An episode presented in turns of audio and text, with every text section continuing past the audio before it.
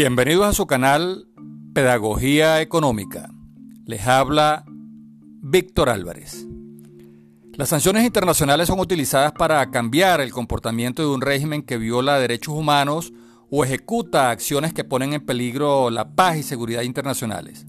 En Venezuela se aplicaron no para estimular un cambio en las políticas, sino para forzar un cambio de gobierno que finalmente no se logró pero la prolongación de las sanciones ha generado efectos colaterales sobre organizaciones humanitarias y empresas privadas.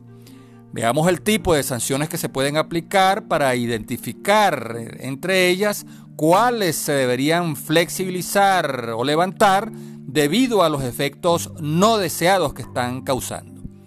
En relación con las sanciones personales por acciones antidemocráticas o violación de derechos humanos y corrupción, estas implican la anulación de visas y el bloqueo de activos y propiedades de personas jurídicas y naturales responsables de actos represivos y violatorios de los derechos humanos. Entre los sancionados figuran ministros, militares, magistrados del TSJ y rectores del anterior Consejo Nacional Electoral.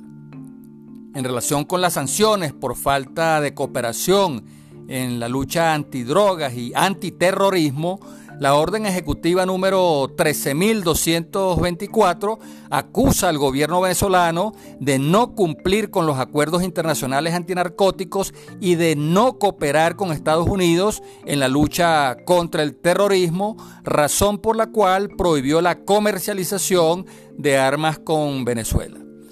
En relación con las sanciones sectoriales, bueno, aparte de las sanciones personales, se han aplicado sanciones financieras y comerciales a PDVSA, Banco Central de Venezuela, Bandes y otras empresas e instituciones públicas.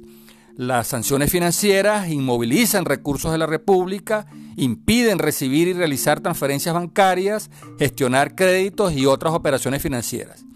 En agosto de 2017, la orden ejecutiva 13.808 prohibió el acceso de la República y PDVSA a los mercados financieros de Estados Unidos.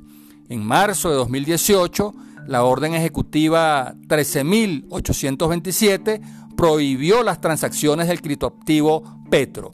En mayo de 2018, la orden ejecutiva 13.835 prohibió la compraventa de bonos de deuda venezolana. Las sanciones comerciales prohíben a cualquier empresa estadounidense realizar operaciones de compraventa de bienes y servicios con empresas administradas por el gobierno venezolano. En noviembre de 2018 y enero de 2019, la orden ejecutiva 13.850 bloqueó activos de la República y PDVSA en territorio de Estados Unidos y prohibió a personas y empresas estadounidenses realizar transacciones con PDVSA.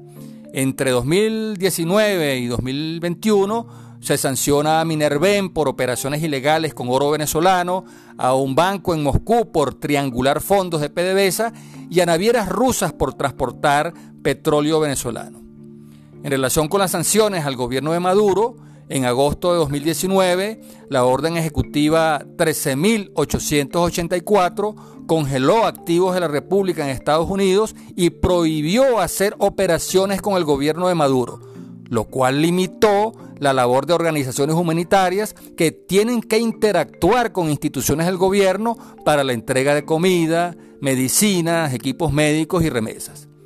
Para corregir estos daños colaterales, en abril de 2020 la OFAC emitió una guía dirigida a organizaciones de ayuda humanitaria para que reporten las barreras derivadas de las sanciones. El régimen se aprovecha de los efectos colaterales que generan las sanciones sectoriales para esconder su fracaso y desarrollar una narrativa de resistencia épica antiimperialista. Por eso, en la carta abierta al presidente Biden se plantea que las sanciones económicas no lograron sus objetivos de forzar un cambio de gobierno. No se plantea levantar las sanciones personales a quienes han violado derechos humanos ni eliminarlas incondicionalmente. Lo que se plantea ahora es utilizarlas como un incentivo para que el gobierno de Maduro cambie sus políticas y mejore las condiciones sociales, económicas y político-electorales. Hasta aquí nuestro análisis. Habló para ustedes Víctor Álvarez.